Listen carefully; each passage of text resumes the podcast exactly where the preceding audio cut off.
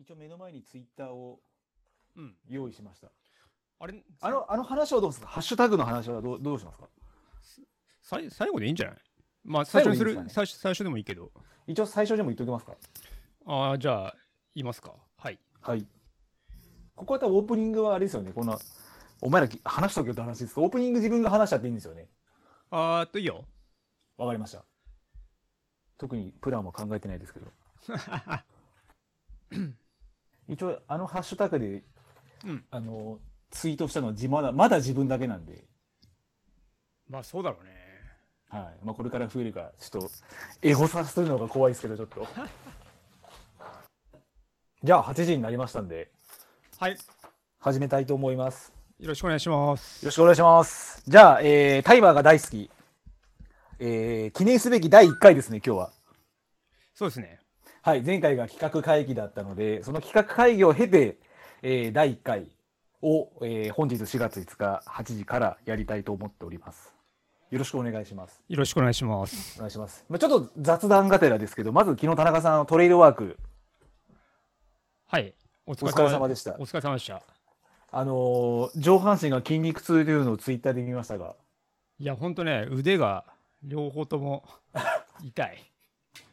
昨日でも田中さんずっとチェーンソーをやられてましたよね。えっと、最初、草刈り機をやっていて、で、はいはいはいその後にチェーンソーだったかな。仮払いきたやつですよね、あの。そうそうそうそう。うん。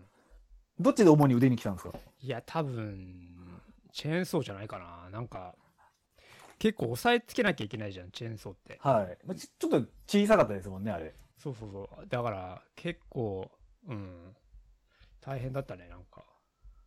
確かにずっとこう、まあ、あの、マンツーマンで指導されてて、手の抜くところがないんじゃないかっていう感じでしたね、あれは。ああ、そうだね。やっといてよとか言われてたからね。そうですね、ちょっと、あの、早めに計画に変わりそうなところもありますけど。そうですね、ただでも、まあ、やっぱ綺麗になるっていうのはやっぱすごい、いつも高尾で遊ばせてもらってて、そうだね。いつも使ってるところが綺麗になるっていうのはやっぱりやってて気持ちいいかなっていうところありますね、やっぱり。まあ、できればあの辺のトリエルを開拓して、グリーンセンターの周りでなんか遊べるようになるといいんだけどね。そうですね、あのー保坂みたいなかな感じですよね。そうそうそうそう。うん。一周5キロぐらいで。うん、で、えーグリーンセンターの例えばトイレ使うとか、シャワー使うとか。そうだね。そうですね、そこら辺は結構広がりそうですね、確かに。うん。うん、なんか自由に使ってもいいよとか言ってたけど、どうやったら使えるのかわかんない よね。か鍵とかくれんのかな、そのうち。もしかしたら田中さん用にスペアキーが用意されるかもしれないです。 ただまあ、ちょっとあれですよね、高尾山口からちちょっと遠いっていうのが、そうだね。うん。ちょっとそこがあれですよね。まあランナー集客というところになると。ランナーだったらね、なんか、3キロ、3ちょうど3点、3.6キロぐらいなんでね。そうですね、はい。うん確かにランナーいいですけど、多分タクシーの運転手は嫌がりますね。そうだよね。うん。はい。下手しカードも決済もできないですし、そうだよね。あそこそうだよね。そうなんですよ。現金のみなんで嫌がりますね。 あそこうんそうだね。はいあれ、やっぱカードって何その、通信できないとダメなのえっと、前、勤めてた時に使ってたんですけど、多分 Gcat とかが、今だと多分、LAN とか、そういうインフラ設備が必要になるんで、うん。そこが通ってないと、多分、決済自体ができないんですよね。ああ、そうなんだ。はい。で、昔だと電話して決済するっていう方法があったんですが、あそこ、ピンポイントで電話も入らないじゃないですか、携帯が。そうだね。うん。まあちょっと、あの、タクシーの人には嫌がられますね、あそこは絶対に。そうだよだ誰か来てカード払いできなかったもんね。あ、はい、あの、ももちゃんでした。おもちゃんだっけうん。はい。もういいよってタクシーの運転手が言ってたんで、ああ、手持ちの千何ぼで済ませたって言ってまし逆にそれが手になるかもしれないけどね。たそそうですね。あれ多分、ももちゃんだからよかったんですけど、多分自分だったらダメでしたよ。ああ。お前どうにか銀行行って金下ろしてこいとかやると思います。 銀行行くのに戻るしかないよねだって本当そうですよ。まあ、往復で金がかかったかもしれないですね、本当に。ああれは。ー高尾山口だって銀行だってないあれもねセブンとかだもんねセブン銀行が、あれですね、ATM、駅前にあるぐらいですね。うんあとはそうですね、ローソン、セブンぐらいしかないんで。ローローソンあったっけあ、ごめんなさい。ファミリーマートですね、すいませんフ。ァミリーマートうんはい。ちょっときついですね。うんまあでも、夢は広がりますね、高尾、グリーンセンターは。そうだね。うん。はい。はいっ。てな感じで雑談をしましたが、もしちょっと、はい。田中さんが作られたハッシュタグうん。ですね、We Love Timer というのがありますので、ちょっと常時、私もこのハッシュタグつけていただければ監視したいと思いますので、何か収録に際して、えーまあご質問ですとか、そういったものがあれば、えー投稿していただければと思います。これ、これやると、あれなのかな出んのかなちょっと待って。一応ですね、あの、ツイートドデックってやつで、あの、ハッシュタグを絞って今検索してるんですけど、うん。私のテストっていうだけですね、今。本当にはい。3月24日。今、田中さんですか試していただけますか今入れた。出てきてるクラブハウスやってます。あ、出てきました、出てきあ、ま出してたき。てた。はい。あれこれに2連投したしてねえな。あ、出てきてんね。ああ。はい、出てきてます。はい。なので、何か、ままああ、ちょっと、We Love Timer、タイマーで、はい。何かあればつ。けていただければ。はい。はいこれ、まあ、松井さんと同じで、私たちも、私もメンタル弱いんで、ちょっと誹謗中傷的なコメントは、ちょっとこう、やられちゃうんで。大丈好意夫的でしょなう。、好意的なあご意見をいただければと思います。はいはい。はい。よろしくお願いします。で、はい、よろしくお願いします。で、いつも基本的にゲストをしょ、えー呼んで、こうさ、トークをはい。しようという流れになるんですけども、本日は、まあ、なんとと言っても、まあ、ゲストは、まあ、私ですね。まあ、ゲストというか、こ れね、ララジオ番組の DJ なの、DJ なの、MC なの。どうなんですかね DJ など、あとファシ、ファシリテーターとかなんか言いますよね。フなァんかこうシリテーターで会議の司会じゃないの何でしたっけあの、クラブハウスでこう、名前ちょっとモデ忘れモデレーちターゃいましたけど。モデレーターでしたっけ、うん。どうなんですかね、そこら辺が。自分もよくわからないですけど。そうなんだよね。いや、ちょっと調べようかと思ったけど、ちょっと調べ忘れたな。まあまあ、あの司会進行のあっちゃんの、はいあっちゃんってじゃあ何者だよと。そうですね、そこから多分、まあ、聞いていただいて、聞いていただいてる方、ほぼ知ってると思うんですけど、まあ、知らない人もいらっしゃると思うんで。あ、そうなの俺、そんなに何そのあっちゃんが何をやってたかとかって、あんまりし知あーらないはいはかいはいもしれない。あ、本当ですか。うん。うん。わかりました。でけ今日は私、はい。結構 LDA のメンバーとか、その、まあ、チーム100マイルの、まあ、知り合いとか、はい。うん。そういう過去話っていうのはあんまりしたことがないかなっていう。うん。そうですね。うん。あのー確かに。あんまりないですね、そういう話は。そうなんだよね。うん。はなんで結構そう。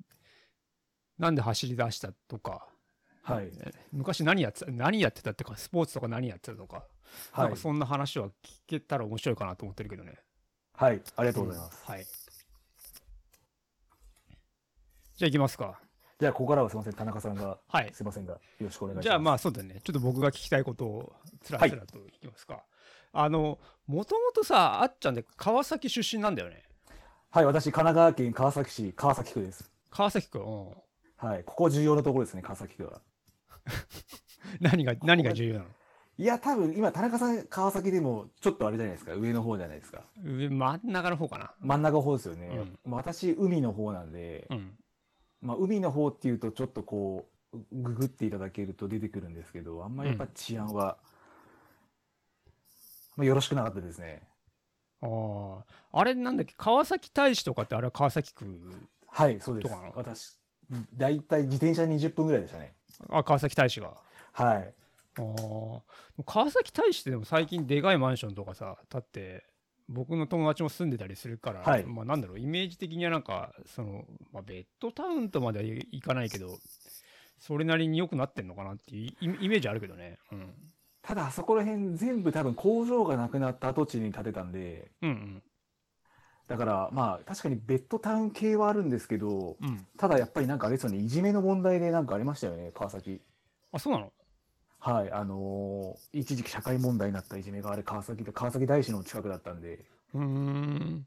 もうそういう暗い過去はどうしても拭えない川崎ですね、本当に。そうだよな。川崎駅から東が治安が悪いってなんか、不あ、そうです、そうです。不動産屋もなんか言ってたね。はいその治安の悪い方だったんで、うんはい、もう、基本的にはそうですね。まあ自分も、自分がちっちゃい頃はそうでもなかったですけど、やっぱりそういう労働者の方がたくさんいてっていうのは、やっぱりまあ、いろいろ聞きましたね。だって何歳ぐらいまで川崎にいたのえーとですね、結婚するまでの25まではいましたね、川崎に。えじ実家にいたってこと実家です。はい。あそうなんだ。はい。えー、あじゃあ就職してからも、えー実家にいたっていうそんな実家感にじいました。はい。あーなんかさそのお父さんが陶芸家って言ってあ、るじ父ゃん親、はい、陶芸家です。はい。なのに川崎に住んでたんだそうですね。で、ただ、もううん父親の職場は、うん職場というか、その仕事場は今、群馬うんが仕事場なんで、うん結局自分が物心ついた3歳から、うん自分父親に1年間で5、6回しか会ったことないですね。いや1年間でかはい。基本、母親川崎、父親群馬。なんでお母さん川崎にいたのえっ、とですね、聞いたんですけど、はい私は群馬が嫌いだって言ってましたよ。 一度考えたみたいなんですけど、うんなんかうちの母親、なんか変なとこちょっとと都会喫茶のとこがあって、うんなんか横須賀生まれなんですね、うちの母親が。うん私はあんなとこ田舎に住めないってずっと言ってましたね。群馬はい。いやだってお父さんあなぐ た群馬どこにいんの群馬のですね、あのー、多分、堤さんは知ってるかもしれないですけど、あの、うん赤城っていう駅があるんですよ。赤ち城ょうど群馬のうん桐生っていうところ、桐生市っていうところなはんいではすいけどはもい、知ってる、うんあの、あ、決めますか。うんで、一番何が有名かというとう、んえー、なんだろうな。しょうあー、なんですかね。あんまり夢がなかったですね。赤城さんもちょっと遠いんですよね。あそうあそうなのあちょっと赤遠いんですよ。なんか赤城の方ってレースあったりするよね。トレあイルレース。はい、自転車のレースとかありますし、うんあとトレイルのレースもありますけども、自分の父親の赤城はもうほぼ何もないですね。うん。悲しいぐらいに。あー まあ、赤城、赤城、赤城は何もないよね。何もない。何もないです、ね。何もない。のか。うん、そうだよね。は高崎とか、高崎とかだったらまあね、結構、い。はい、川栄えて崎はるのか。新幹線も止まりますし、はい。そうだよね。近いもんね。はい、近いです。そう、会社の部下が高崎住んでんだよな。あ、新幹線通勤ですか。新幹線通勤で、今はなんかリモートだからほとんどあーはなるほどあんまり来ないけど。うん素晴らしいですね。うん。いや、まあ、そういう新幹線じゃなくて、あの、浅草駅から両毛号っていうああ。東武線に乗って2時間。なんか堤さんから、桐生といえば、篠原涼子って来てる。そうですね、あの、桐生第一高校っていう、まあ、野球が強いところの出身校で、うん篠原涼子が卒業生ですね。あ、そうなんだ。桐生大地。そうなんですね。はい。桐生大地。ただまあ、あの、ご存知の方はいると思いますけども、うん篠原涼子さんは、あの、まあ、ヤンキーだったっていう話はいろいろ聞いたことがあります。あ、そうなのみたいですよ。へはいえ。まあ、いろいろとちょっとこう、卒業生の方からお話は、あの、地元の人から聞いたことあります。あーはい。それは知らなかった。はい。へえ。それで何その、じゃあ、お母さんと、何おお母さんと、じゃあ、ほとんど住んでたって感じか。そうですね、あと、8個離れた姉がいるんで。あだいぶ離れてんそねの三人でうんはい。その3人で川崎で住んでましたね。じゃあ、高校も近くなんだ。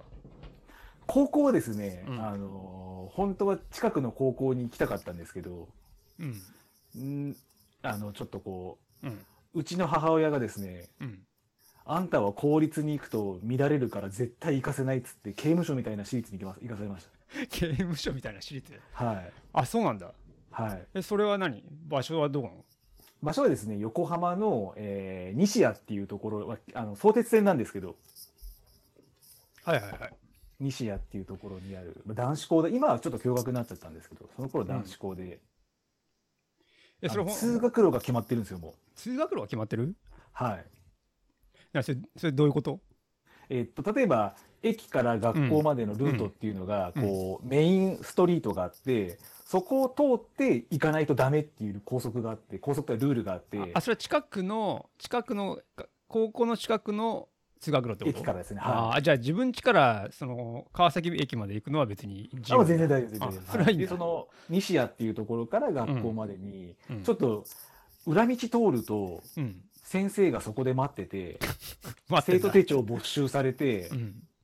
毎朝6時に1週間、体育館の掃除に来いっていうような学校だったりとか、へえ。あと1分でも遅刻すると正門で持ち券とかされてましたよ。持ち物検査。はい。すごいね。すごいねっていうか、でも持ち物検査したが遅刻イコールなんか悪ってわけでもないじゃん。はいはいはい。それなのにで持もちそんな物学校検で査したすんだ。はい。あと自分高校時代もうヒゲ生えてたんですけど、うん。気をつけされてう、ん。ヒゲをつかまれて、そのままフルパワーでヒゲをブチって抜かれましたよ。あ、ひげ生やしてると。はい。へえ。そあれと、も何みあげの長さが決まってるとか。それ本当に何刑務所みたいな高校生活だったいや、もう本当刑務所でしたよ。のあれは。ああ。へえ。あの3年間は帰りたくないですね。本当に。 じゃああんまり高校時代は楽しい思い出ないんだ。一切ないですよね。中学校が共学で、その反動で男子校に行って、最初の1週間ぐらいで、教室内で発狂しそうになりましたからね、本当に。あの、何女子がいないからとかじゃなくて。女子がいないのと、で、多分商業科合わせると1学年で2000人ぐらいいる学校だったんですよ。あ、そんなに、あそんなにいいの一学年。 1年で 2000, 2000人いるんで、うん。もう見渡しても男子しかいないとか、でもちょっとまあ、まあ、男子校だからね。もうやばいなと思いましたね、これあは。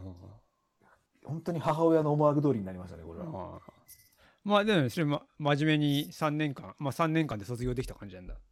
そうですね、はい。ちょっと数学はやばかったですけど、どうにか補習で切り抜けました。ああ。そうなんだ。はい。何高校時代はなんか部活とかしたの高校時代はですね、うんあの、熱心な帰宅部員でしたね。あ、帰宅部員だったんだ。はい。じゃあ何の運動もしてなかったの、何にもしなかったですね、あの時は。うん、中学も何もしてないんだ。中学はですね、一応、小学校の5、6年からバスケットボールやってたんで、あ、そうなのはい。中学3年まではバスケやってましたね。ああ。何高校で辞めちゃったのは、なんか理由があるのえっとですね、一応、なんかうんバスケ推薦があったんですけど、えーっと、え、高校の時に。高校の時に自分が。うんうんで、バスケ推薦があったんですけど、もうちょっとそこの刑務所の学校が決まってたんで、 そのすいませんっていうお話でお断りして、その刑務所の学校でもうん。やろうかなと思ったんですけど、うん。まあその時確かそこの学校がめちゃくちゃ強かったんですよね、バスケが。うんうん。で、まあちょっとやっぱりもう、どう頑張れても多分まだ無理だろうと思ったんで、その高校にはうんバスケ部に入らないで、まあ地元の友達と、まあクラブチーム的な感じでやってるっていう感じでしたね。へえ、え、なんで、はい何その、刑務所の、みたいな高校は何推薦で入ったのそこはす、えーと、そこはですね、一応、運動推薦じゃなくて、うん。あのなんていうんですか、一応、まあ勉強推薦というか、うんなんていうんですか、こう、成績。あるじゃないですか、うん成績でうんオール3取っときゃいけるみたいな感じだったんで、あ、そうなんだ。はい。 へえ。じゃあ、すじゃあまあ、ほとんど勉強せずに行 って、その通りです。ほとんど勉強しないってわけじゃない。受験勉強しないってことだね。うん受験勉強自分はあのしたことないんですよ。あ、したことないのはい。俺じゃあ、何高校卒業した後はどうしたの一応ですね、大学、まあ、やることもなかったんで、大学行ったんですけど、うん。大学もそれそれそれも推薦はい、これも推薦で、うんその時にちょうどあの、アドミッションオフィス、AO 入試っていうのがあって、英語入試。面接だけでうん。入れるよっていうのがあったんで、で、多分、す面接だけだったらいけるだろうっていう軽いノリで、うん。東洋経済を買って、その東洋経済に書いてあった内容をちょっと引用したら、うん面接受かったっていう。すごいね。はい。ある意味、ちょっとなんか、そうですね。ある意味すごいかもしれないですね。受験勉強一切せずにあれか。したことないですね、はあ、そうなんだ。い。はい。いや、羨ましいね。いや、それが今つけてもらって帰ってきてますけど。あ、そうはい。だいぶ 帰ってきてますね、今。あー俺は中、あ、まあ、高校も大学も受験勉強したからね。まあ、大学に至っては一浪してるからさ。あ、そうなんですね。そうだね。うん、羨ましい限りだよ。いやいやいやいや、田中さんの方が羨ましいです ね。そういう勉強したっていうのがやっぱ羨ましいですよね。そっちょかっ。と後悔してます。はい。じゃあ何えーっと、中学の時はバスケで、はい。えー高校は何もせず。大学はなんかやってたの、大学はですね、えーまあ、実質多分自分半年しか行ってないんですよね。半年しか行ってないのはい。そうあそのう。家うん、から2時間かかって、 2, 2時間、うんはい。あの、い伊勢原ですよ。で駅でいうところの。伊勢原あの、ヤビツの秦野の近くのあーあ、小あ田の、急線の、有名なはい。ああ、あ、そうなのあ、あそこじゃないですけど、あそこじゃないんだのもうああの本当にあの F ほぼ F ランですね、あそこは多分。あーあ、はいはいはい。うん、自由が丘の方にも今キャンパスがあるのかな確かそっちの F ランなんですけど。ああ、あ、え、フラン F ランクですね、あそこの大学は。間違いなく。わかんねえな。まあまあ、じゃあそこに行ってたんだ。はい。うんそこに行って、そうですね、半年でえでもさあの辺だったら2時間もかかる、一応ですね、横浜から出て、横浜から、えーっと、海老名行って、海老名から小田急線だったんで、約2時間ぐらい。で、そこからまたバスに乗るんですよ。うんで、大体多分2時間ぐらいかかってましたね。あそうなんだはでは半半年え実質半年しか行ってないんだい。はい。あの、前期後期で、うんあの大学って多分分かれると思うんですけど、前期に行って、うんもう後期になったらその2時間が嫌になっちゃってですね、うんうんもう行かなくなっちゃいましたね。何それ卒業卒業はできたの一応うん、そえー卒業、まあ一応多分2年には進級は多分できたと思うんですけど、あそうなんだ一応もう半年、前期行ってなんかもう2時間の通勤と、あとこう、なんか大学ってちょっとわかんないですけど、やっぱみんな飲み会とかが好きじゃないですか。そうだねうん合コンだのなんちゃらっていうのが。うんで、その頃の自分は、なんかそれがすごくちょっと疲れてきちゃったんですよね。あじゃあ結構飲み会とかしてたんだしてたんですけど、だんだんだんだんなんかこう疲れちゃって、うんこんな4年生活でいいのかなって、まあその頃、まあ、若気の至りかもしれないですけど、思って、うんで、半期は一回も行かないで、うんで、一応2年になるときに母親にあんた学校どうすんのって言われたけど、うん行かないっつって言われて、じゃあお金振り込まなくていいっつったからいいよって言ったら向こうから除籍っていうお手紙が来ましたね。ああお金振り込んでないからはああそういうことねあはいじゃあ卒業はしなかったんだい。してない、してない、してないです。ああじゃあもうそこからあの働き出したみたいな感じそこでですねうん、だいたい19、20歳ぐらいで、そうだよねうんその時にちょうど、まあ周りで格闘技やってる友達がいてう、んで、そこから格闘技を始めたっていう感じですね。えーっと、あれ、キックボクシングだっけはい、キックボクシングですね。えーはい。あれあ、キックボクシングあってんだよね。はい。うん。あ、始めたんだ、始めたってか、え、そ、それが職業だった。あ、それをしながら、うん。あの、某カフェで7年。某あカフェ。 7年でじ。ゃないか某カフェでえーバえ、イトしてましたね、ずっと。カフェでバイトしながら、じゃあ、え、マジでキックボクサーを、ん目指してましたね、そのあ時は。、目指してたんだ。はい。あ、そうなんだ。はい。はいへえ。そのキックボクシング始めたきっかけは何なのえーっとですね、まあ、多分、むか、もともとは自分格闘技、プロレスとか好きだったんでう、ん。で、プロレスラーにもなりたいなと思ったんですけど、プロレその時プロレスラー。になりたかったんですけど、うんその時って多分メジャー団体しかなかったんで、まあ、身長が多分本当に170以上とかがないと、多分、なれるような競技じゃなかったんで、あー体系的に断念しましたね、プロレスは。そで、それな、えい何年前って言ったら20年前ぐらいか20年前ぐらいそうですねあれそうだったっけほぼあんまりこう、インディーズもなくてですね、結構もう、そういうのは、今でいう、まあ、新日本、全日本ぐらいしかなかったですね、大きいところは。うんうんで、多分同時期に K1 グランプリが多分始まって、そうだねうんはい。で、その K1 の中でも、まあ、ライト級とかフェザー級とか軽いクラスの人がういんたんで、うんで、それで見て、ああ、楽しそうだな。たていうた感楽じしでしたそうな楽しそうだなんだはであのーキックボクシングを始めたんだい。始めましたね。はい。あそうなんだへえキックボクシングは何年さっき言った7年キックボクシングやったんだえっ、とですね、25で一応一区切りつけて、間ちょっと1年お休みがあったんで、うん計2年、いや、まあ4年ぐらいですかね。 4年ぐらいはうーん。で、き始めたのは憧れなんだけど、じゃあいきなりボクシングジムに行ったの。い。そうですね、キックボクシングジム行って、うんそうですね、練習してましたね。へえ、どう、どれぐらい練習すんして、何、結局プロにはなったのあ、ププロにはななれなかったですね。あ、プロに、プロってあるんだよね、多分。一応、キックボクシングで、あの、ライセンス試験がないんで、多分そのアマチュアの大会を出て、うん。戦績によって、プロになれる、なれないっていう、まあ結構実力的な感じでしたね。へえ、あ、じゃあ試合もし出たんだ。アマチュアの、はい、何回かありますね。うん、あ、何回かで、何、何試合ぐらい出たのいや、でも多分10いくかいかないかじゃないですかね。自分なんかしないですけど、試合前になると、うん。いつも怪我しちゃったりしてたんで、うん。だから結構、決まってもうん怪我で出れないとかうん。は多かったですね。あ、そうなんだ。は。ちなみにせ戦績はいいや、覚えてないですね。多分、ほぼトントンだった気がしますね。あ、トントン。はすごいね。格プロの格闘家を目指した人は、今まであんまり、あんまりじゃないな。初めてじ ゃない周りで。うんい。ですか。うんありがとうございます。いやいや。あで、一区切りつけたら、理由としては、はいえーっと、もう、あのですね、ちょうど自分、まあ、右利きなんで、うん。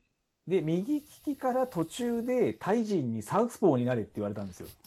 え、それタイ人っていうのは何あのトレーナーの方ですね。うん。あ、コーチみたいなやつが。コーチの人に。うん。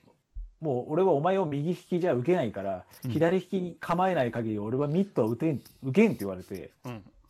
こいつマジ何言ってんのかなと思ったんですけど、うん。まあそれでまあ左利きに変えてったら、うん。ちょうど多分右利きの人の左手ジャブじゃないですか。み左手、左手ジャブ。うん。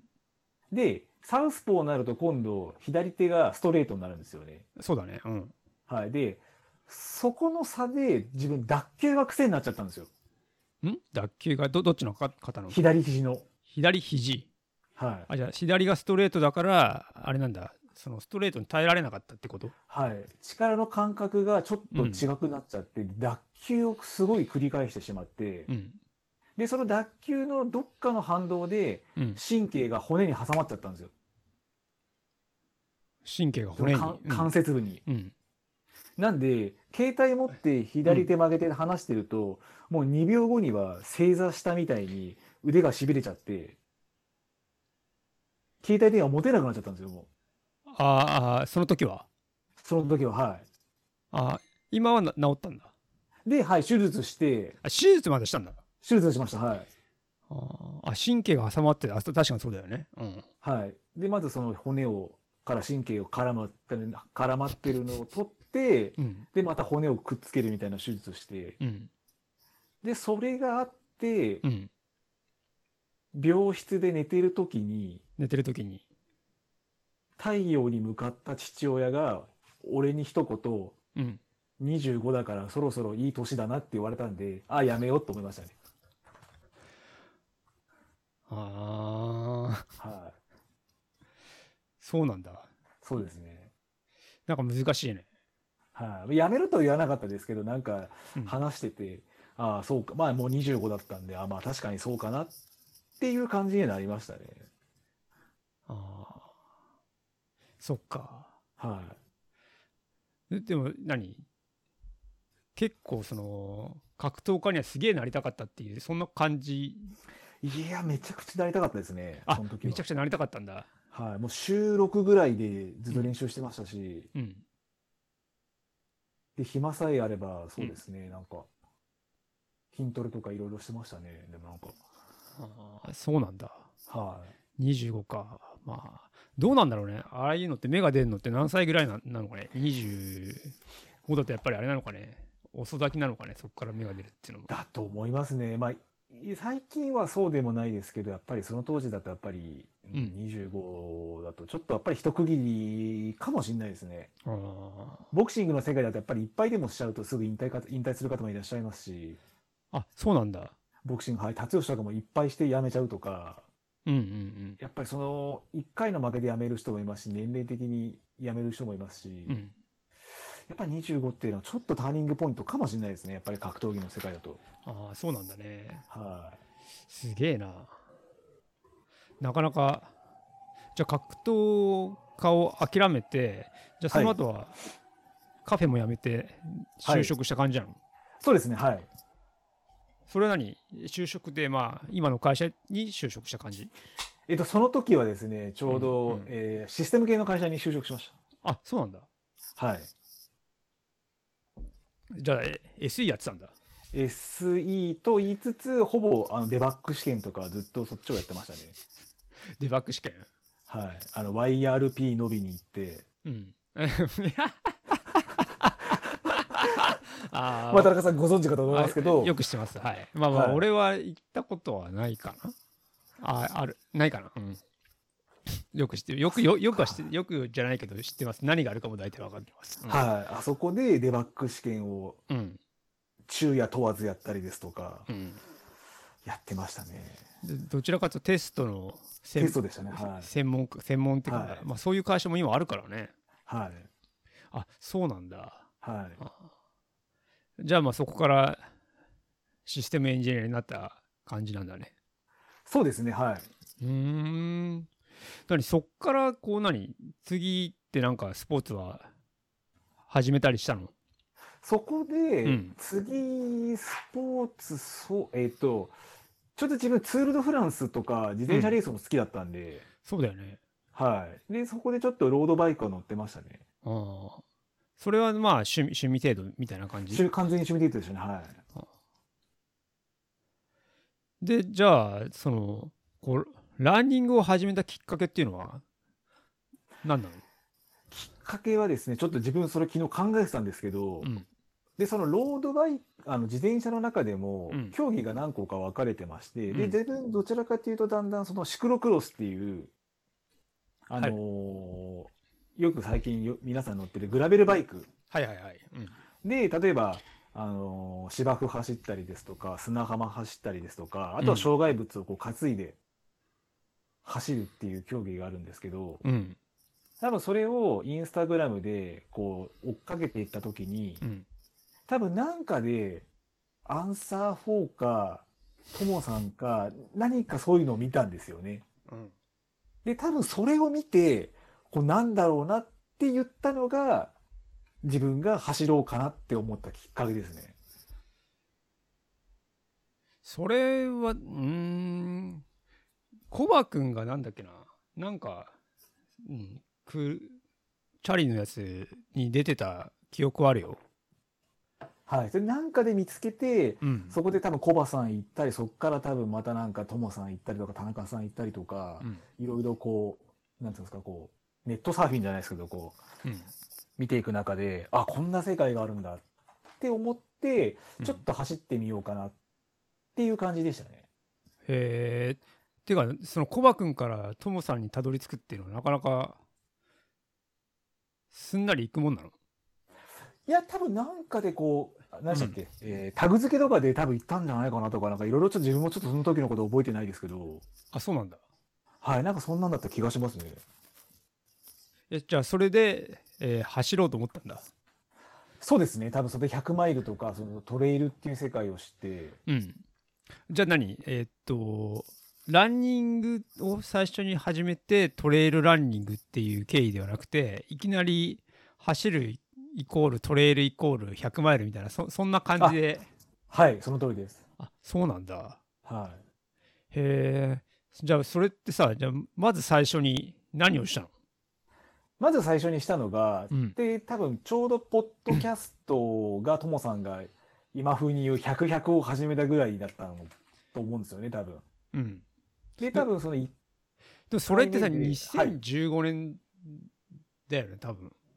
はい。で、多分まだ再生、多分そんなに多分まだ回数もなくて、うん。多分過去にこう聞いていく中で、多う分んともさんが、多分1日30分とか5キロ走ってるっていう話をされてて、うん。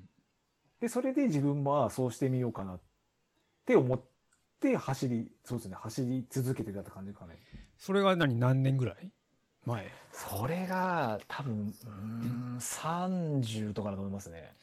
あ、10年前ですね、いやはでいも10年前ってあのあれでやってないよ、ポッドキやャっスてト。ないですかないつだええーっと、まだちょその時にうん、 32?34?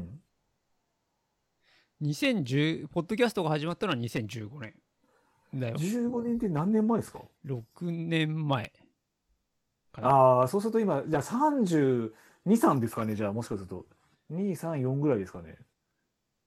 あれ、今年40だっけ今年40です。はい。 34、四とか33ですよね3回4だね。うん。はあーじゃああ、そこから、えーとりあえず1日5キロ走り出したんだ。い。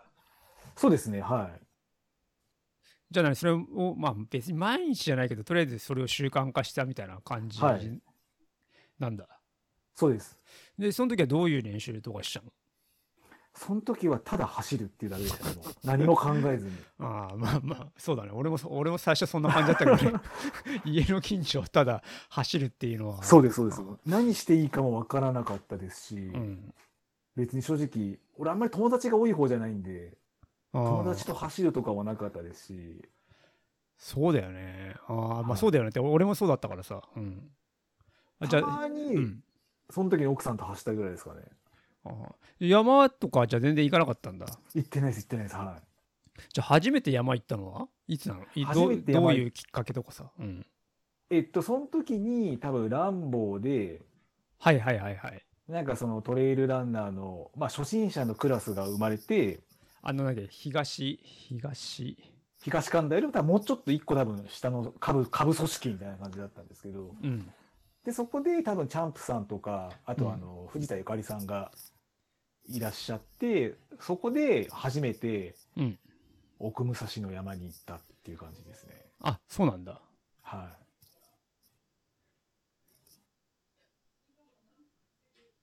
じゃあ、えーすじゃあそれまでじゃあ一人でやってて、初めてじゃあ、あのーチャンプと一緒に奥武蔵行った感じだった。はい。そうです。あーへえ。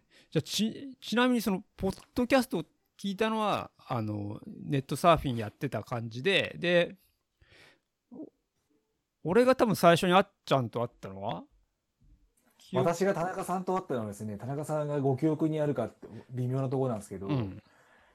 えっ、とですね、何年だっけな、2000、えっ、と、今年21ですよね。多分2018か17のうん。 3ピークス八ヶ岳なんですよ。それは記憶ないわ。はい。で、うん自分も多分ショートを走ってて、うん。で、田中さんがいらっしゃったんで、うん。田中さんと写真撮ったっていうのが、それが多分田中さんと初めてお会いした時ですね。あ、そうなのでも、はいそっか、にでも2000、でも3ピークスで俺そんなに写真撮ってって言われる方じゃな いから。はい。それが初めてお会いした時ですね。あ、そうなんだ。じゃあ、その時はもはう、じゃあ、レースに出だしたんだ。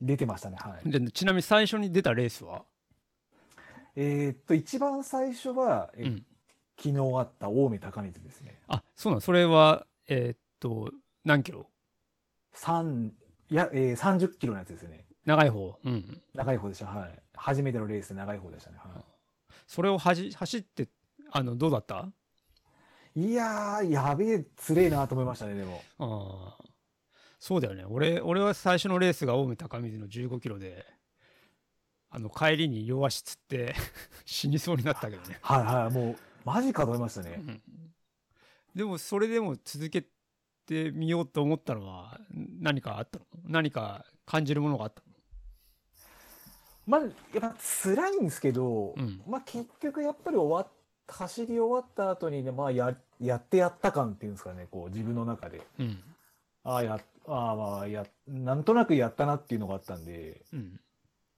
なんか変な話、ちょっと格闘技に通じるものがあったのかもしれないですね。ああ自分の中で何かこう、はい格闘技をやるかやられるかなんで、そうだねはい。多分その時も、やるかやられるか、まあ結局何クソっていう気持ちは多分あったと思うんですけどね。うん。何でも、あっちゃんって、そんなに、ね、レースに出るイメージがないんだけど、じゃあ、はい、け出ないですね。結構、でも、その時でも年に1回から2回は出てたんだ。出てましたね。はい。え、青梅高水の最初のレースは何それが何年それがうん多分スリーピークスの一つ前、前年だったんで、多分2017か2016だったと思いますね。 ?2016 か。は2016って俺何したっけな ?2016 って、2016は、あ、2016あれだ。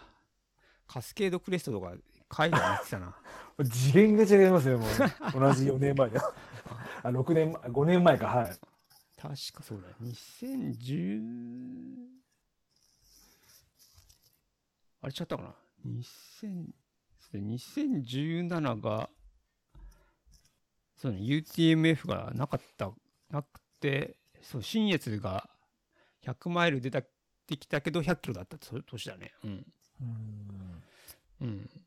なんとなく僕の中で、あの、印象があるのは、その、新越で僕が2位だった時に、LDA ではいややった報告会に、あっちゃんと JJ が来てたっていう、なんかそんなイメージあるんだけど、はい、はい、いました、いました、はい。そうだよね。うんはい、いましたね、はい。で、その後すぐに、あれだもんね、え LDA が始まった感じだもんね。はい10月だもんね。そうですうんそうです、はい。そうだよね。はい。 LDA はやっぱ何あの、アンサー4のやつをなんかフォローしながら、見つけたみたいな感じなの。いや、でももうその頃多う分、。本当に多分、あの、100マイルズ、100タイムズ、もうめちゃくちゃき聞いてた時だったんで、うん。で、多分その中うんで、まあ、田中さんおっしゃるように、インインスタかなんかでやるよみたいな、そうだね LDA のそのランニングチームやるよみたいな話だったんで、いや、これはもう、行かなきゃダメでしょっていう感じで、うん。で、また募集要項も一応その時は多分15キロ走れる人っていう話だったんで、そうだよね。 15キロなら俺まだいけんじゃねえのかなっうん。て思って、まあ申し込んだら、うん。まあ最初の半年は辛かったですね。あ、辛かった。いや、めちゃくちゃ辛かったですね、本当に。もう最初の期はあれだよね。3ヶ月だったからね。 3ヶ月でしたね、はまあ、そうだね。 そうだね。 厳しいこと達したのは俺もああれだから、なんとも言えないけど。うんい。いや、もう行くまでの京王線で顔面蒼白になり、うん、帰りの京王線で、ちょっと来るとこ間違えたかなっていう、こう、反省会を、よくその頃一緒に書いてた、あの、メンちゃんとしてましたね。ああ。 そっか、そっか。はいでも結構みんな頑張ってたと思うけどね。ああ、そうですね、はい。うん皆さん、自分さんも本当にその時すごく遅かったんで、ああ。でもそれに対しても特に何か皆さん嫌な顔をするわけでもなく、まあ本当に温かく迎えていただけたというか、こう待ってくれてたんで、まあそれがやっぱり自分の中でもうんなんかすごく気持ちよかった部分もありますね。まあでも結構そっからさ、努力してるじゃん、今でも。そうですかね。えいや、ししてると思うけどね。なんかなんかその辺のモチベーションは何なのかなと思って。うああ、ん。そうですねう。ん。まあちょっと田中さんを目の前にして言うのもあれなんですけど、うん。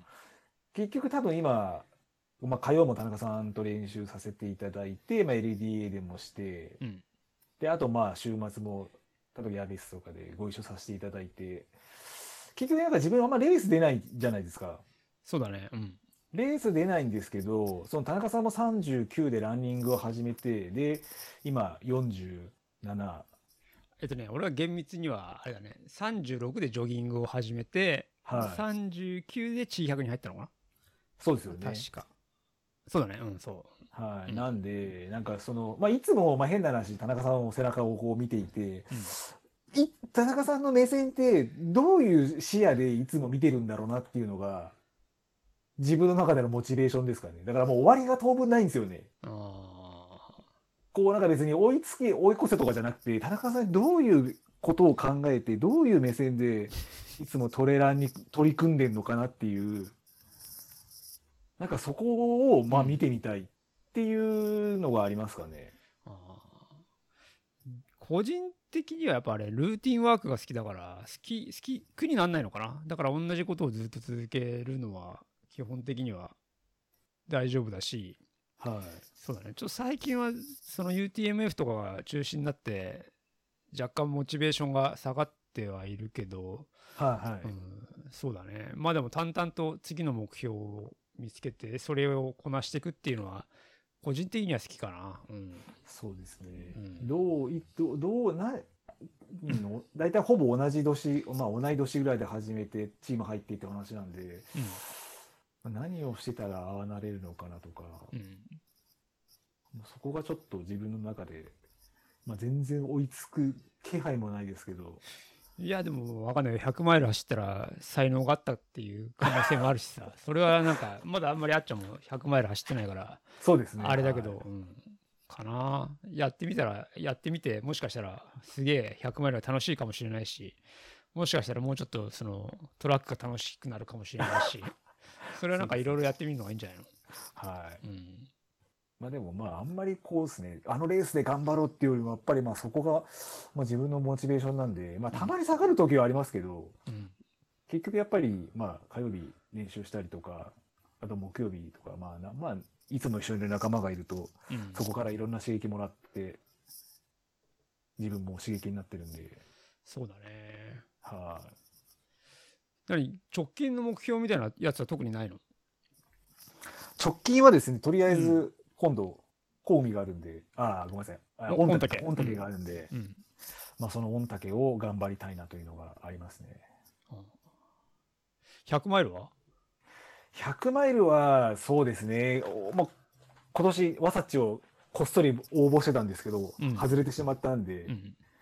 まあ、100マイルはそうですね、うーん、順当にいけば来年になっちゃうのかなっていうところになっちゃいますね。来年。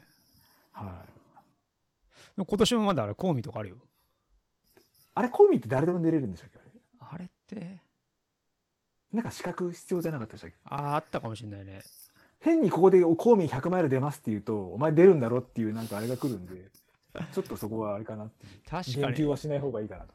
確かに。でも、でああ、でも、100キロ、100キロ走ってれば確かに大丈夫。2レースあったかな必要だったかなそうですね。一応、えー、御嶽と、あとはまあクリック合戦になっちゃうかもしれないですけど、まあ、新越。ああ、そうだね。ああ、でも、はいまあそっちの方が楽しいかな。OSJ には悪いけど。まずはそうです。ちょっと楽しいと言われるレースを出てみたいなと。まあ、ほん、ああ、新越は、まあ、新越どうなんだろうね。や、やる方向って噂も聞いてるけど、まあ、俺もあさっちわかんないからな。そうですね。今のところちょっと、うん。昨日も話してましたけど、ワクチンの話もありますからね。そうなんだよ。おあった、コーミはね、70キロ以上のトレイルレース、完走者だから、多分、あれだね、御嶽を完走してれば、一応出れるっちゃ出れる。ただ出れるだけにしておきます。そうだよね。出ますとは言わないです。そうだよな。 日本の100マイル厳しいからな。そうですね。去年も。まあ行きましたけど、まあなかなかつ、つ、すげえかん過酷な環境だなと思いましたからね。でもへ変な話さ、なんだっけ、はいあの、4月の UTMF のバーチャルレースあるじゃんあ、ありますね。はい。あれを走ると ITRA ポイントが6ポイントもらえるんだよ。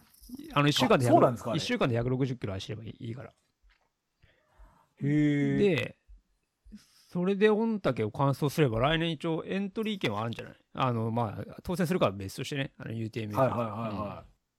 あ、そうなんですね。んまあ、UTMF はまあ、言っちゃ悪いけど、一番日本で簡単な100マイルなんで。お俺の口からは絶対言えないですけいど。や、でも絶対簡単だよ、だって。うん。だって46時間あるからね。うん。まあ、完走するのはね、その、まあ、結果を出すのはまた別の話かもしれないけど。そうですねはいうんまあ、いいじゃん、なんかもしよければ、そういうので、おんそうですね。ちょっと ITRA ポイントを稼いで。その1週間であの千元山だっけ千元山もペースさせてもらえるんでああ、そうですね。はい。あれだから60キロかだから平日100キロ走っときゃいいのかそうですね。そう考えると、まだ楽ですね。 1日 一日20キロ走っとけば そうどうにか100キロなりそうですね、まだ。まあまあどうにかなるかなっていう、はいうんそうだねまあ千元山が、今度再来週ですよね。4、えっとね、UTMF がやる週だから一緒一緒だよそうですようん。再来週だね。うん。そうだね。ペーサーの割には俺めちゃくちゃ緊張しますからね、本当に。うん、まあ大丈夫だよ。もうなんか、100キロ走ってた人は大体フラフラだと思った方がいいよ。うん。いやー、それに田中さんが当てはまるかですよね、多分。いやー、まあ、まあまあ、そんなに元気ではないと思うよ。一応なんか、ちょっと今日地図見ましたけど、誘惑がいろいろんありそうだよね。あの、スキヤだったり。あ、スキヤはね、スキヤ、あ、ごめんスキヤ気づいてないな。でも、まあそうだね。なんかコンビニ結構あるからね。ありましたね。だからまあ別にそんなに荷物を持たなくても大丈夫そかうなでっすていねう。はい。感じだね。うん。そっか。じゃあら来年に向けて、そうですね。うん。来年に向けてもうちょっと体も絞って、うん。今オー、オートファジー中なんで。んオートファジはい、あれ、オートファジーでしたっけーなんだっけそれ。あの、ちょっと16時間ぐらい断食するやつ。あー、そそれ何あどう調子は。昨日も、うんまあちょっと昨日、あの、大衆イタリアンで飲んだじゃない ですか。飲んだね。うん。飲んだんですけ大した量うど、ん大衆イタリアンで、結構寝起きすっきりでしたね。あー、朝食べてないから。は体重とかもやっぱ結構へ、へ、減るい。いや、体重はそんなに今んとこ多分数百グラムぐらいしか変わってないですけど、うん。いかんせんお昼ご飯が今めちゃくちゃ美味しいですね。結構じゃあ朝、でももともと朝食べてなかったんだっけ食べてなかったんですけど、うん。ちょっと体に良くないのかなと思って朝ごはん食べたら、うん今度逆に疲れが全然取れなくなっちゃったんですよ。ああ、そうなんだ。はい。で、また朝ごはんを、まあ、食べ、まあ、16時間ちょっと断食してたら、その朝ごはん食べてた時よりうもん疲れは抜けてる気はしますね。あれ、ポラールでなんかその睡眠管理とかしてんのいや、してないんですけど、ちょっとこう、自分も、あの、アップルウォッチつけてやろうかなと思ってますね、最近やっと。あれ、バンテージ1だと、あれだっけ、起立試験しかないんだっけ起立試験しかないんです。そうなんですよ。起立試験はやってんの起立試験は1回ぐらいしかやったことないですね。ああ。まあ、結構、結構、精度はいいかなって気はするかな。あの、起立、あの、あれ、だから回復したか、疲れが回復したかどうかっていうのがわかるんで、はい。結構いいかなって気はするけどね。うん。感覚とは合ってるね。明らかに二日酔いの時ダメだなと思ったら本当ダメだからさ。あ、結構すごいですね、じゃあ本当に。うん、と思うよ。うん。ちょっと試してみます。どっちかと睡眠の質の方がなんか、そそんなに、何、疲れ疲れた取れ、取れた気になっても、なんか悪く出る時があるからね。うーんうんあ、そうなんですね。うん、そうなんだよ。まあなんで、ちょっとそういうのをやってみると、疲れが取れたかどうかっていうのもあるね。はいちょっと本当に疲れの抜けと体のメンテナンスはもうちょっと本当に、わかんない。40になった瞬間に急に、まあ、まだなってないですけ ど、うん急に来た感じはしますね、でも。あ、そう、40、あ、そう、俺あんまりこ40、んなに前疲れてたっけなって思う時ありますね、本当に。俺あんまり40でそこが変わった気はしなか ったかな 30, 30になった時にあれだねやっぱり飲んで記憶をなくすようになってっていうのはすごいあったねなんか3ヶ月。月に1回ぐらい記憶飛んでたからねやっぱり30超えると記憶なくしやすいんですかね。いやーどうまあいや俺はそうだったよ、うん、めちゃめちゃめちゃめちゃなくしてたねなんか、自分も30まであんまり記憶なくしたことないんですけど、うん、 30超えてからの方が記憶なくした回数は多いですね。ああそうそうだよねやっぱた体勢がなくなるのかなそれとなも、んかねまあどきちらかっていうと飲みすぎちゃうのかもしれないけどね、うんストレス気づいたらい家とか、よくありましたよ、本当に。 気づいたらいいさはさあーでもねいつもねいつもどうやって家帰ったんだろうって思う時はあるよ あったあったねさ最近はさすがにそんなにその記憶なくすまで飲まなくなったからあれなんだけど、うんオートパイロットがすげえ優秀なんだなと思って自分は思ってますけど、う本当にん、いやあれほんと不思議だよね不思議ですよねあれ基礎本能ですよね本当に うん、あと暴言とか吐いてないかってすげえ心配になるけどけ結構結構大丈夫だなんでだったっていうそうですね。ちょっともう自分は、まあ、あんまりお酒で思い出したくないこともあるんで、ちょっとあれですけど。うん そうですね。はい。じゃあ何あっちゃんじゃあ基本的にはバスケキックボクシングまああと自転車です自ね、転車はい。でランニングかはい。ランニングは何いいつまで続けたい ついつまで続けたいっていう質問なんか変だけどさええそうですね。まあ、できる限りは続けたいなと思いますね。やっぱり、まあ、なまあ、変な話、ちょっと本当になんか、かっこつけみたいなことかもしれないですけど、ランニング始めて本当にうんいい先輩にも会えて、いい友達にも会えて、うんなんか本当にランニングが導くことで、本当にいい人にいろいろ巡り会えてきたんで、うんまあ、走らなくなったからってそれがなくなるかっていうと多分それはないと思うんですけど、うんただまあやってた方がやっぱり、なんか辛いこととか、一緒に苦しむことっていうのも共有できて、うんなんかまた、なんかお互い、なんていうんですかね、ここで仲深まるじゃないですけど、うんなんかそういうのがあるんで、うん、そうですね。本当になんか体がダメになって走れなくなるまではやってたいなっていうのがありますね。ちなみに周りで走るのやめた人っていんのかなあんまりあー自分はうん走れなくなった人は2人知ってますね、友達で。は走れなくなった友達っていうか走らなくなった人。走らなくなったまあ多分田中さんも一人の方は存じ上げてる方だと思うんですけど、あ本当はい。まああまりここでは言わないです けど。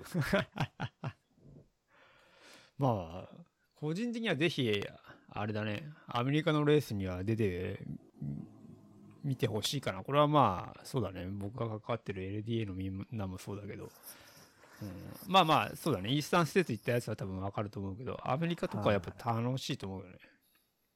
そうですねう。ん、言ってまあ田中さんの話もそうですし、自分だとまあ、ままあ、あの、信香姫からもアメリカのレースよく聞かされてるんで、うん聞かされてるとまた怒られちゃいますけど、よく、あの、うん、楽しいお話を拝聴させていただいてるんで、うん。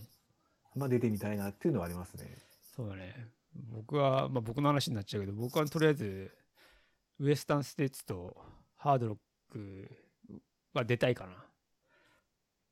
そうですね。田中さんウエスタンステーツはあれですもんね、MF の、ん ?MF。 MF を走れば、あれですよね、クオリファイかなんかだったんですよね。あれ、あ、御嶽もそうだよ。あー御嶽もそうなんですか御嶽走ってもクオリファイになる。あ、そうなんですね。だからあっちゃんもあれで資格があると思う。16時間切れば大丈夫だよ。いいですね、ウエスタン、まあ、ウエスタンでもウエスタンステーツって言うとやっぱり田中圭さんが1回でっていうのありますからね。あれはもうすごいね、本当に。すごいですよねう。ん。ちょっと自分もそれがあると身近にいると思うとちょっと諦めら諦められないですねちょっとそれは走ってみたいですねハードロックはやっぱね、日本のクオリファイレースがね、UTMF しかないんだよね。あそうなんですねそう、UTMF しかないからね、結構きついんだよね。まあ、あの、ハードロックは、あウエスタンステーツって、あの、抽選券を連続して取っていかないと倍率が上がっていかないんだけど、はいハードロックはそうでもないのかなそうそれはないんだけどでもやっぱはりチケット1枚で倍率が0.2ん当選確率0.25%だったからねへえハードロックってあれですよねあのアンブレーカブルのやつですよねいやそれがねウエスタンステーツああれがウエスタンステーツあそうかそうかそうかそうそうハードロックって一番きついやつでしたっけアメリカでハードロックはね一番きつい2番目がハあはいはいはいはいはいは二番目がハートあのティモシー・オルソンの動画で見たことありますねあ本当にはい確かティモシーも DNF だった気がしますけど冠城さんがあれだよなんかランライクウィンドウとかいう DVD のはいはいはい、うん昨日話されたやつですね、はいうんあれがあれがハードロックかなうんあそうなんですねうんまあ、ちなみにあのよくヤビと一緒に走ってるバンビ君もハードロック一ハードロック一発だったからねすげえ ああれはマジですごい多分ウエスタンステーツよりすごいんじゃないあのハードロックってそのボランベテラン枠とはいなんか何回か走った枠とボランティア枠と初めて走る人の枠が全 部なんか聞いたことありますね違うはい違くて、うん、そうだからその初めての枠の人はほとんど当たらなくてあの、はい山県っているじゃん山県とか山県さんはいはいはい毎年エントリーしてるけど全然当たらないっていう、すげえなうん、そうなんだよねいやそういう何レースに1回で当たっちゃったら、まあ、変な話、あと悪いことしかなさそうなイメージなんですけど、でも そうでもないですよね、見てると。まあ、田中圭介君は結構あれだよね。あの、UTMB とかも当たってるし、まあ、ですよねそうだね。結構、まあ、ハートも、ハートも一発で当たってんじゃないかな。うん、日頃の行いがいいんですかね、圭介さん。そうだね。俺、俺、ハートを当たんのに5年かかったからね。いやー、だから難しいところですね。はい。くじ運、くじ運ですね、やっぱりね、そういうのって。そうだね。うん。羨ましいなはい。僕のし準備した質問はこんな感じですかね。ありがとうございます。すいませいん。えなんかいろいろ聞いていただきましていえ。う、んいや途中で途も中お恥ずかしいところも。キックボクシングをマジで目指してたっていうのはやっぱすげえなと思ったね。そうですね。うん。まあ、結構やっぱり、まあでもやっぱり減量とかが結構きついのはでも正直ありましたね、やっぱり。減量。うん、減量、自分一番きつかったの、うん。 1週間で、うあ、んじゃあ10日で8キロ落とすっていうのがあったんで、 10日で8キロ人間落ちるの あ、落ちました、落ちました。落ちるんだ。もうはいえそれ何にも食べないっていうことだよね。だえっ。ってとですね、朝は蜂蜜にクラッ、あクラッカー2枚に蜂蜜つけて、うん。あとは食べないでう、ん。水も氷5個。うん。で、一日中ずっと動いてましたね。だってひ、普通の人の基礎代謝があれでしょだって、2500とかでしょ ?2500 カ,、はいカロリーとかでしょは ?1 キロ痩せんのに、だって9、1万カロリーぐらい必要だ。4日、4日何にも食べなきゃいけないじゃん ?1 キロ痩せい。んのはに。いはいはい。え、それをい、え、な、何日で痩せたの 10日で8キロでしたね。それです。それって相当だよね、多分。もう多分仕事終わって、ずっと練習して、ずっと走って、寝て、で、もう水も飲まないんで、氷を舐めて、うん。口の中潤して、うん。で、次の日もそんなずっと10日間やってたら、一応8キロ落ちましたね。普通に考えたらだって2、3キロぐらいしか落ちないんじゃん。はい。それすげえな。ほぼドクターストップギリギリの状態だったのを覚えてますいけどや、そうだよね。そりゃそうだよね。はいだって。いやー、すげえな。それがそうですね。今、格闘技のやってて嫌なところでしたね。 運動がでも一日で、うん終わっ試合終わって一日ででも自分体重5キロも乗りましたからね。 5キロも、5キロもどんどんさ、だって、それどんだけ食うのよ。いや、普通に、こう、なんか、ハンバーグセットみたいなの食べただけなんですよ。それで5キロ戻んのそうなんですよ。で、あとは普通に水分とか取ってたんで、もうまあ水分、まあ水分でも水分、水分でも5キロいかないでしょ、だって。いや、自分も嘘かと思って体重10回乗ったんですけど、5キロ増えてたんですよ。えっと思って。まあ、3日で8キロ戻りましたけどね、本当に。 3日で8キロ。はい。いや、それすげえな、すげえって、ほん本当にそうなの あはい、もうこれややんない方がいいです、絶対これは。そそりゃそうだな。はい。で、その日に限って KO 負けしちゃったんで、 KO 負けしたんだ。はい。で、夜になったら手足が痺れてきて、俺も死ぬんじゃないのかなと思って、本当に。いや、まあ、それ命かかってんね。いや、もうそれが一番怖かったですね、本当夜になったら手足痺れて、顔も本当になんかすげえ変な痺れ出てきて、やべえなと思って。うん。ちょっとあれでもしかしたら脳がいったかもしれないですね。 の脳は大丈夫じゃないでも脳もやっぱりこう水の中に浮いてるみたいなんで、うんうん。やっぱり多分おそらくその8キロ落とすと脳の中の水分もおそらくすげえ減ってて、うんうんあの、干渉剤がない状態。はいはいはいはい。なんであの多分、あの、明日のジョーの力士が死んだらもその状態なんですよね。あ、そうなのそうなんですよ。あの、ロープの下に頭を打って、もう脳の中の水分がなくて、うん。脳に思いっきりダメージがいっちゃって、なんかそんなの科学的に証明されてんだ。あ、これ本で書いてました。過酷な減量とって書いてましあた。そ漫うな画でん見だま。した。はい。へまあ、すっげえどうでもいい情報なんで、もうまた怒られるかもしれないですけど、メンバーえ。いやいやいやいや、すごいね。でもいや、気をつけた方がいい。でもげそこまで減量してるやつはいないと思うから、まあ、そうですねあはい大丈夫だと思うけど。が。はい。いあそうなんだ。や、そうです。じゃあまあ、いろいろ今日は面白い話をありがとうございました。いえ、こちらこそすいません。ありがとうあござ何いこまれす。閉めちゃって大丈夫はい。確か9時半から、今、松井さんもいらっしゃいますけど、エスカレーターに乗るトレイルランナーと、確か9時15分からあれですよね、松山さんが。そうだ、なんか反省会、なんかあれ反省することなんか、あの、あれだね、あの、松山くんが新城ダブルではい。 4位になった反省会なんだよね。 4位の反省会ってどういうことなんだろうと思いますけどね、本当に。何を反省するのかよくわかんないね。そうですね。まあなんか、前回彼は、あの、DNF して、どどうしてもそれ、まあ、あの、リベンジしたいっていうのをなんかずっと言ってたけどね。あーうんあー、言ってましたね、この前そうだ。はいはいはいはい。うん、リベンジできたから、まあいいような気もしないけど、なんかもうちょっとですよね上に行きたかったのかな。行きたかったんですかね。うん、ちなみに3位に入った谷君っていうのは、あれだね。あのはい。何週間前にあの僕が、えー UTMF の思想、雪の時に行った 時か。あの、川崎君と智也君がぶっ潰れたはいはいは原い、因はのい。一つになってる、ああれの途中から参加してたね。一緒に走って。なるほど。じゃあ、やっぱり、途中ってところがミソだったんですかね、やっぱり。あーっていうのもあるかもしれないね。うん、途中、そうだね。あの、熊森の雪がすげえ降ってるとこには、いその時はいなくて、降りた後にこう、合流した感じだったね。まあ、唯一の生存者といいますか、我々なんですかね、こう。なんともなかった 人なの かな。うんまあ、あの、彼はすごいいい人、 いやいい人っていい人いや、あのね、ごめん、まあ、あれなんだよ、あの、すげえなんかお土産持ってきてくれて、あだからいいやつっそうてわけじゃないんだけど。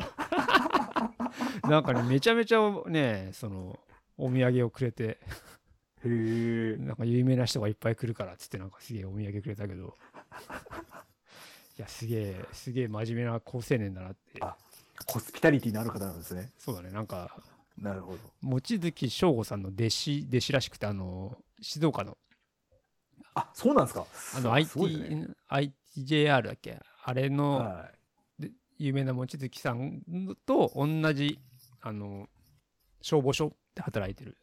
あ、そうなんですね。そうそうそうそうへそうだ彼はなんかあえ。の次元が違いますね。彼はでもなんかねあの高尾のち近くの大学に行っててよくあの高尾近辺は走ってたとこ行ってたよあ、そあー、なんたろうか、多分、あー、そこら辺を走ったんですね。ああ、そうそうそうなんですね。そう、うん、そその彼が3位だったんみんなやっでぱりうんああ、すごいな。うんじゃあ、その方に反省会でもあるんですかね。まあいやいやかあれ完走しただけでもすごいと思うけどね、いや、素晴らしいと思いますけどね、本当に。うん、滝川さんに出ないって言われたけど いやいや出ませんって言ってたけど素晴らしいですね。まあ、あとはうちの沢柳君がショートで3位だったんですけどね。あれもあれもすごいよね、すごいですようね。ん、メンツがすごいからなあれ、うんあはれ優勝したのがおんなんだっけなんか若い人だよね、い。なんか多分、自分の名前わかんないですけど、なんかうん結構イケイケな人っぽそうですね、でもなんか見ると。そうだよねうんはいやすごいよね、うん、い。まあ、まあ、沢柳君は田中さんをライバルって言ってるようなところですからね。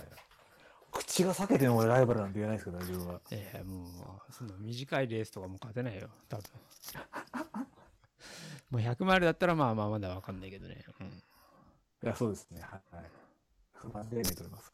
はいじゃあそろそろで、はい9時半からは、はい、エスカレーターに乗ると、9時15分から松山さんの、とあと花輪さんですね、花くんそうだねうんやられるみたいなので。はいはいじゃあまあそろそろタイマーでがあと切はれてきたっていうことで、 はい。また、また次回というこ今と度で、は、あの、次回、はい、ゲストを呼んでゲスト呼んで、やはりたいい。なと。はい。で、あとは、また、すみません、業務連絡になっちゃいますけど、一応、ハッシュタグで、えー、WeLoveTimer をつけていただいて投稿すると、まあ、私たちが拾って、これにご意見、ご感想いただければ。最初の1回しか出、堤さんぐらいしか来てないのか。そうですね。まあまあ、そんまなあ、これが、増えていくかもしれないですけど、そうだね。うん。はい。増えなかったら増えなかったってそれまでかなと思うぐらいしかない。一応もう、しれっと、ポッドキャストは解説されて る。あ、そうでですね、はい。す。まあ、あれ、作け戦会ん議検索しても引っかかんないからね。でも引っかかんないですけど、はい。うんちょっとこう、文明の利器を使って検索していただければ。まあ、今回の会話ちゃんとあのアップアップロードすあの告知するようにしますんで、はい。はい。すいません。もしお時間あればよろしくお願いいたします。はい。じゃあ、今日はこんな感じですかね。はい、すいません。はい。じゃあ、ありがとうございました。ははい、すいません。お時間いただきました。ありがとうございました。い、皆さん、ありがとうございます。ありがとうございました。じゃあ失礼しねます。